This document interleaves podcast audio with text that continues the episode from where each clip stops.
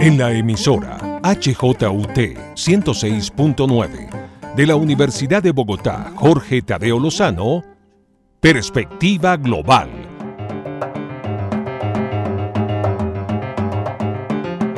Un análisis a todos los cambios y retos que el siglo XXI le plantea al mundo. Presenta y dirige Doris Ramírez Leighton, experta en relaciones internacionales e investigadora de Asia-Pacífico.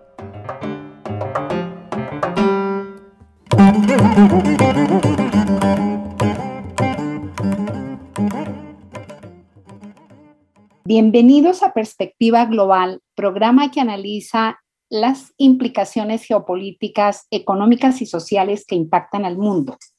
Hoy tengo el honor de tener en este programa al doctor Moisés Basserman, ampliamente conocida por nuestra audiencia y por todos los colombianos.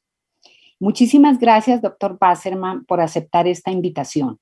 Muchas gracias a usted, Doris, por, por la invitación. Muy amable. Brevemente voy a comentar su hoja, su larga eh, recorrido eh, por, su, por el mundo profesional del doctor Basserman. Creería que el doctor Basserman realmente no necesita eh, presentación. Además, como digo, conocido por los colombianos, también en América Latina y mucho más allá. El doctor Basserman estudió química en la Universidad Nacional de Colombia es PhD en bioquímica de la Universidad Hebrea de Jerusalén y tiene un postdoctorado en universidades de Estados Unidos. Ha sido rector de la Universidad Nacional de Colombia desde el 2003 al 2009, dos periodos seguidos. Y también fue director del Instituto Nacional de Salud. Hoy columnista del diario El Tiempo y siempre un agudo investigador. Gracias de nuevo, doctor Basserman, por estar en este programa. Gracias a usted. Bien, entonces para iniciar, em, quisiera hablar un poco sobre este milagro que ha sido las vacunas eh, de COVID-19. Ha sido un éxito del año 2020 pero como usted ha comentado en varias columnas, es un proceso que traen eh, los laboratorios. Además, en una intensa colaboración internacional, estas vacunas no se han dado en un solo país ni en un solo laboratorio. Así, la vacunación está encaminada a ser la más rápida de la historia y su éxito acelerará la recuperación de la salud global junto con la economía. Doctor Passerman, ¿usted ¿Cómo cree que se alargará este tema ya de vacunación realmente, pero igualmente eh, soportando y teniendo la posibilidad de salir de esta crisis? ¿Hay algún tiempo determinado para saber eh, qué tan larga va a ser esta, esta tema en el mundo y en América Latina también, que es lo que nos compete? Realmente mm, profetizar es, es difícil. Hoy en día es evidente que la vacuna existe, como usted bien dijo, existen varias vacunas en distintos eh, productores y distintos países y, el problema seguramente en este momento es más eh, problema logístico, tanto la logística de producción, que, que no es sencilla, hemos visto, es complicada y, son muchísimas dosis pues, las que hay que generar y, la logística de aplicación de la vacuna, que tampoco es nada sencilla y que depende en gran medida de, primero, el desarrollo de los sistemas de salud de los países, pero también de, las características y condiciones propias del, del país, ¿no? Eh, países eh, con población urbana amplia y, localizada, pues se vacunan más fácilmente que otros que tienen un área inmensa y una gran población rural, en fin. Así que, que la, la, predicción es, es difícil de, de, decirla, pero pero todo parece indicar que, que, a finales del 2021 y para el 2022 ya habrá una inmunidad lo suficientemente grande en el mundo como para que los, los brotes no, no tengan la gravedad de lo que tienen ahora.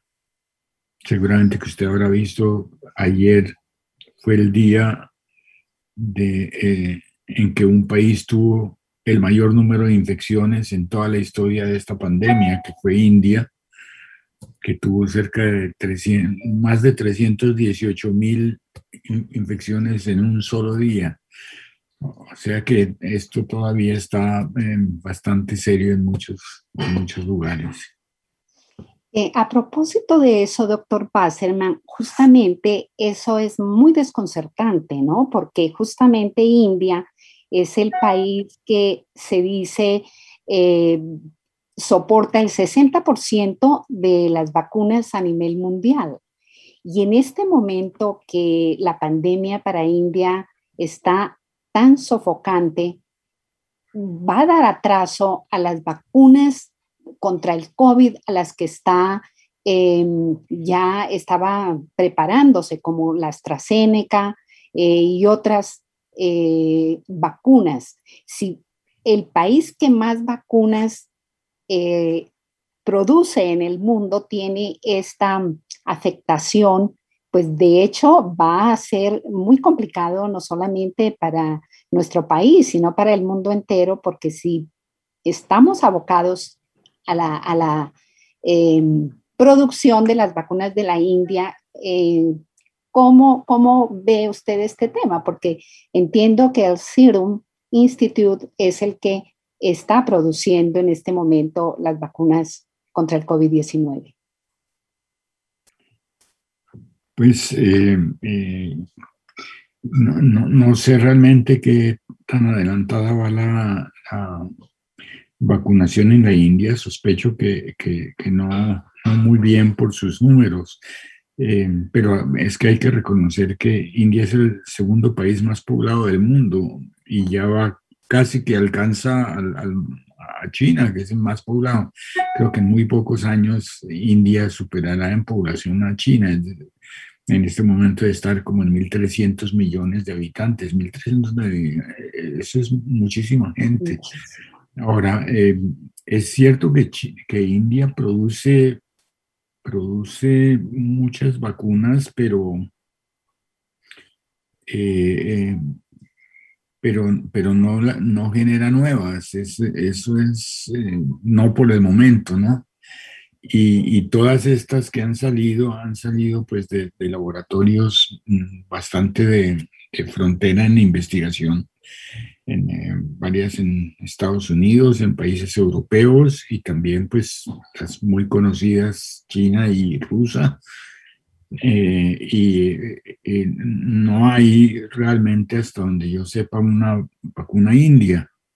Y, y, hay, y hay problemas, hay una discusión muy grande ahora precisamente sobre la, posibilidad de cesión de, patentes eh, y, y, la, o la necesidad de cesión de patentes, que, que tampoco es sencillo, porque aquí en este caso no basta la patente, el, know-how, el conocimiento de cómo se produce es, es eh, muy importante y posiblemente no se da simplemente con, con una fórmula y con una receta, y, exige infraestructuras y, y, muchas cosas más. La, la, oferta más grande que ha habido es de una farmacéutica de Bangladesh, que es, que es inmensa, eh, pero su oferta era de, de, empaque, de empaque, realmente, en base, en base más que todo, no era una oferta de, de producción. Así que eh, lo que mencionaba yo anteriormente, el, el, problema logístico de la producción es, es, un problema supremamente difícil, complejo, no es sencillo de resolver, eso no se resuelve con una norma legal ni con un acuerdo sencillo, porque porque requiere toda una infraestructura, toda una, capacidad instalada muy sofisticada para producir estas vacunas. En ese sentido, eh, doctor Basserman, eh, sabemos que en América Latina, eh, justamente em, la Fundación Slim y los gobiernos de Argentina y México tratan de reproducir, se diría, la vacuna, el biológico en el laboratorio Abinets, ¿no? De Argentina y el empaque, el envasado en el laboratorio Limont de, México. Parece que Argentina cumplió ya esa parte. Eh, se dice que se requieren o están contratadas 250 millones de vacunas para América Latina, pero el envase ha fallado en el limón, precisamente por lo que usted comentaba, ¿no? Conseguir el vidrio, como dicen muchos, eh, tienen que volver a, buscar esta roca de donde sacan ese vidrio especial para el envase de vacunas. Y todos esos, esos implementos a nivel mundial están escasos. Así que esa vacuna de AstraZeneca para los 33 países de América Latina eh, que se proponen aún no da resultado. Entiendo que López Obrador se vacunó con la AstraZeneca que envió el, gobierno Biden a México, con las 2.700 o 2.500, eh, 2.500.000 vacunas que, envió. Entonces, América Latina, eh, pues uno ve que hay un gran rezago en el tema eh, de la investigación, de la infraestructura. Em, es muy complejo, es muy complejo porque las cosas que usted ha notado anteriormente con los laboratorios de India, que no son los autores, son los sencillamente que están reproduciendo, produciendo realmente las vacunas. Em, ¿Qué posibilidades hay en América Latina en un futuro para no depender tanto de los laboratorios de India, de China y de otros laboratorios que queden más lejos que, que, nuestra región, doctor Basserman? Pues debería haberlo, y, yo creo que eso es una de las tareas, y, si hay, y si podemos sacar lecciones de, de, la pandemia, yo pienso que es una de las lecciones que deben sacar los países de América Latina. En realidad, los, los que tienen una más fuerte capacidad de producción de, de, de fármacos y también los que tienen un desarrollo eh, mayor en investigación, eh, las tres potencias, pues Argentina, México y Brasil, eh, están adelantando, están adelantando procesos de, de, producción de vacunas que son transferencias tecnológicas, no son desarrollos propios, son transferencias tecnológicas, pero lo están haciendo y entiendo que, que Argentina, como usted bien dijo, está, está bastante avanzado en, en, en su producción. Eh, eh, el, problema de, de, los vidrios que usted menciona es, se sabía desde el principio que iba a ser un problema porque el, el, tipo de, de, vidrio que se necesita es muy especial y, y, es la capacidad mundial de producción es, es limitada. Eh, eh, pero, pero yo creo que están en eso. Brasil también. Yo creo que el Instituto Butantan en Brasil es un instituto sumamente fuerte en producción de, de, vacunas y de biológicos en general. Y seguramente que, que muy pronto estará mm, produciendo alguna de, de, las vacunas que se transfieran. En, en, este momento pienso que lo, que lo que hay es muchos convenios de transferencia, mucho más que lo que se ha hablado en, en, amplios círculos de, de la cesión de, de patentes en mi opinión, porque la sesión de patentes no resuelve el problema. El problema realmente es, va más allá de la patente. El problema es la transferencia de una tecnología. Pero, pero eh, y esto será para esta pandemia, porque esta pandemia, pues no, esperamos que no, que no dure mucho más allá del 2022. Después puede transformarse en otra cosa. Eh, pero, pero para la próxima pandemia que inevitablemente llegará, porque las pandemias llegan en forma inevitable, no sabemos cuándo, pero llegan. Eh, eh, para la próxima ojalá tuviéramos tuviéramos una capacidad mayor, que eh, es una capacidad que empieza con la investigación, con la investigación básica, con el desarrollo propio y después de eso con la construcción de una infraestructura que nos dé lo que, lo que otros tienen, que es, que es una autonomía, una, una capacidad de, de, responder en forma autónoma, en forma eh, eh, propia a, a, un reto a un reto de estos. Es, eh, y así se definió incluso una ley que hace poco se presentó en el Congreso. Eh, se, define con el término soberanía. Eh, ¿Y por qué es un problema de soberanía? En, gran medida, ¿no? En gran medida es, es, un problema de soberanía tecnológica. Que, que, hoy en día es supremamente importante, tan, casi que tan, tan importante como la, la soberanía en fronteras y y, en, territorio. Eso quiere decir que la, cesión de patentes es absolutamente compleja y posiblemente no se va a dar en, en esta pandemia de COVID-19 porque ya Pfizer ha dicho que no. AstraZeneca lo que no es cesación de patentes, sino de la, de la sustancia, ¿no? El traspaso de la sustancia biológica para que la eh, puedan eh, producir en otros laboratorios.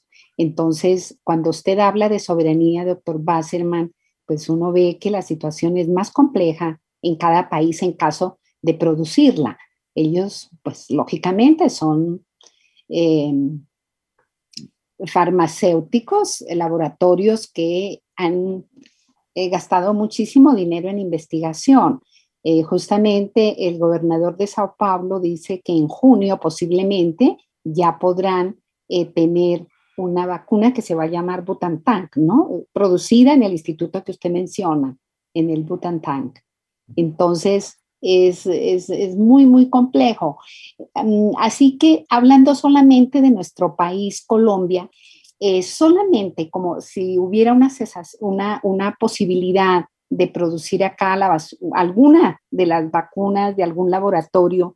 Colombia está preparada, doctor Basserman, tiene la infraestructura para em, que esas vacunas se, se produzcan y se empaquen, se envasen en Colombia, o eso es muy complejo. Yo, creo que infortunadamente no tenemos esa infraestructura, no, no en el sector público, indudablemente, porque el sector público hace tiempo dejó la, la producción de vacunas, posiblemente algo en el sector eh, privado, porque hay algunas farmacéuticas nacionales que tienen una cierta capacidad de producción eh, de producción, no, no, no, de desarrollo de vacunas propias, pero sí de producción de, de otras vacunas.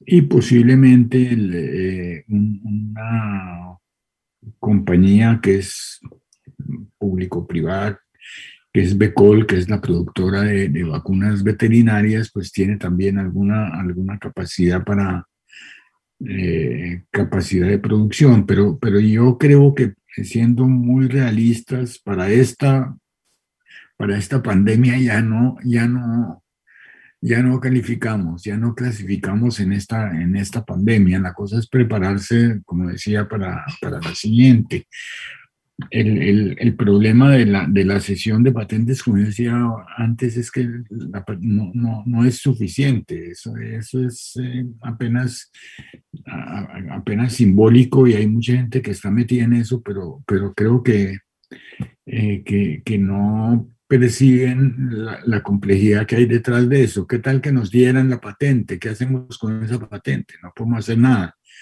Eh, el, el, problema no es ese, el problema realmente es construir la capacidad tecnológica para hacerlo. Ahora, el punto de vista de las farmacéuticas, pues yo creo que hay que hacer un reconocimiento y el reconocimiento que hay que hacer es que lograron en un tiempo realmente récord, realmente récord, no solamente desarrollarlas, sino producirlas en una cantidad tal eh, que, que le ha permitido a, a, muchos países vacunarse, vacunarse muy eficientemente y nosotros, digamos que estamos ahí intermedios, pero de todas formas estamos vacunándonos, estamos, ya, hay varios millones de personas vacunadas y, y, hay una muy buena cantidad de dosis comprometidas, de, tal forma que e, eso hay que reconocerlo, no, no, no, no es justo eh, un ataque, pues... Eh, radical como si fueran los malos del paseo. Esa, esa, esa capacidad de desarrollo mm, realmente sorprendente en, en su velocidad y en, su eficiencia eh, se da por estímulos, estímulos variados y uno, un estímulo sumamente importante, tenemos que reconocerlo también, es el estímulo que tienen las compañías, que son compañías privadas de, de, una ganancia.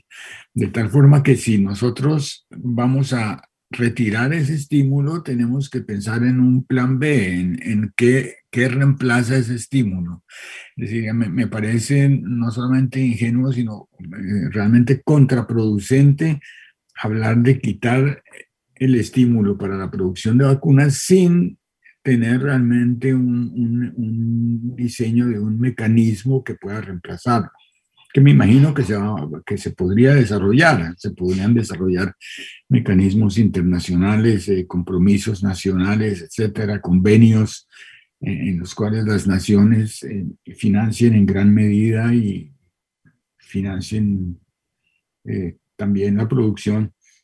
Eh, pero, pero en este momento eh, eh, es, es, muy obvio que en este momento esto no, no existe y que, cualquier propuesta de, de en mi opinión, cualquier propuesta tiene que, que, traer esa, ese plan B, tiene que traer eso, es, eso que va a reemplazar el estímulo que hoy en día lo da el comercio, reemplazar ese estímulo con otro estímulo, pero, pero si, si no mantenemos un estímulo a las compañías productoras, pues eh, la próxima pandemia no tendremos esta velocidad de reacción y esta capacidad tan, tan extraordinaria de responder doctor Basserman, porque a todos los laboratorios tan grandes como Pfizer, como AstraZeneca, en fin, todos, como decíamos en comienzo, pues tienen una colaboración, pero también los países,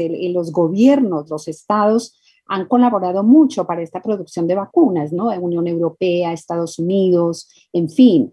Quizá la única acción en América Latina que fue hecha muy a tiempo fue la que hizo la Fundación Slim, con los recursos económicos y em, el gobierno argentino y el gobierno mexicano en, el resto para comprar realmente pues, o negociar la posibilidad de que AstraZeneca se, se vayan a hacer las 250 millones de dosis en, entre Argentina y México.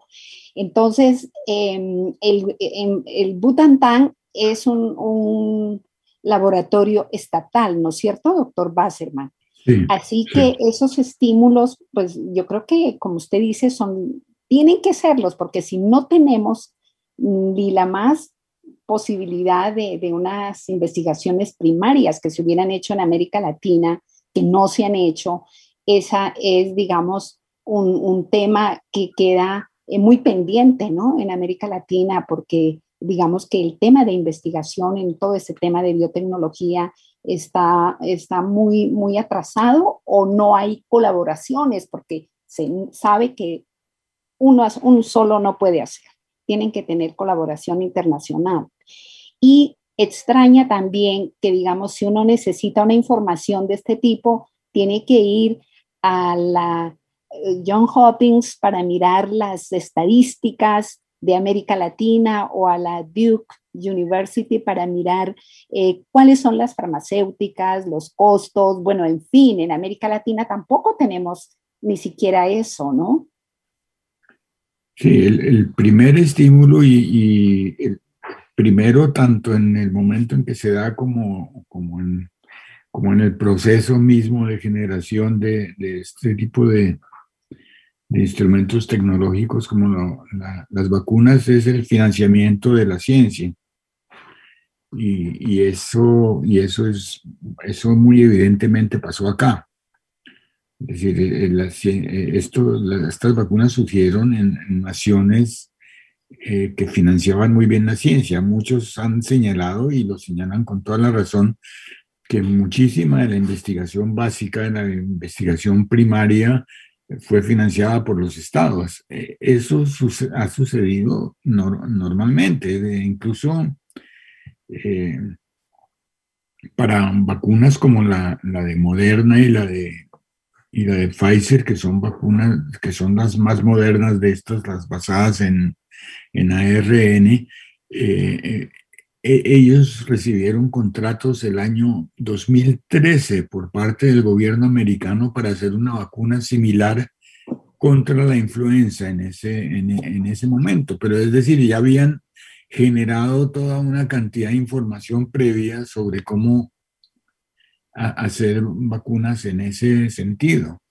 Y, el eh, Instituto BioNTech, que, que, es eh, británico y que es dirigido por dos, por dos turcos, una pareja de científicos turcos, eh, recibió una cantidad también de financiamiento por parte del gobierno, en fin, y, y, China por su lado y Rusia por su lado. Es decir, que indudablemente el primer paso es un financiamiento sólido eh, constante, permanente, continuo de la investigación básica. Yo creo que en Latinoamérica tenemos grupos con gran capacidad de, de generar eh, conocimiento en, biología molecular, en inmunología, en, eh, en biotecnología. Doctor Basselman, para terminar, porque el tiempo es muy corto y ojalá que pudiéramos volver a tenerlo en este programa a medida que eh, pasamos esta vacunación en América Latina y sobre todo aquí en Colombia. Eh, ¿Cuál puede ser una conclusión para Colombia para eh, estar mejor preparados para unas próximas pandemias y que tengamos una mayor investigación en nuestras universidades? ¿Qué le puede decir usted al gobierno actualmente? La, lección absolutamente clara y, contundente de esta pandemia es que cada vez más dependemos del conocimiento y de la ciencia para resolver nuestros problemas. Yo creo que si, si esa lección no se aprende, si no aprendimos nada porque, eh, porque es muy evidente, es decir, todas las soluciones, todo el seguimiento son altamente tecnológicos, las vacunas son elementos de, muy alta tecnología, estas que salieron ahora son supremamente sofisticadas, son realmente de, de, de, frontera tecnológica, pero no solamente eso, los modelos eh, matemáticos, los modelos, los eh, modelos epidemiológicos con los cuales se ha hecho el seguimiento la, y, se han tomado las medidas de, salud pública, la forma como se ha podido eh, contabilizar en forma supremamente precisa el, el, desarrollo en el mundo y de y ver por dónde migran, la forma como se está vigilando la aparición de nuevas formas eventualmente más contagiosas o eventualmente mm, diferentes, pero se están vigilando. Esa vigilancia es una vigilancia de altísimo contenido eh, científico y tecnológico. Es decir, que eh, la conclusión de esto es que cada vez más dependemos de nuestra capacidad de generar conocimiento y ciencia para resolver los problemas que se nos presenten. Doctor Basserman, verdaderamente muy agradecida por haber aceptado esta conversación aquí en Perspectiva Global. Es tan importante hablar con una, con una persona de ciencia como usted que conoce a fondo todos estos desarrollos. Así que me encantará que en otro momento nos pueda acompañar, doctor Basserman. Muchísimas gracias de nuevo. Muchas gracias a usted, Doris, muy, muy amable. Gracias por su sintonía en la HJUT 106.9. Soy Doris Ramírez Leighton en la dirección de este programa. En la parte de audio nos acompañó Enrique Araujo. Feliz fin de semana para todos.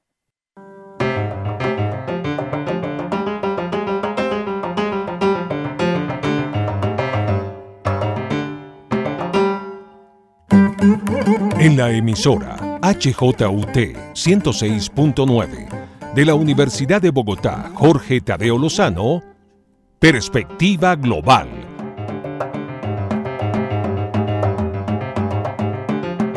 Un análisis a todos los cambios y retos que el siglo XXI le plantea al mundo. Presenta y dirige Doris Ramírez Leighton, experta en relaciones internacionales e investigadora de Asia-Pacífico.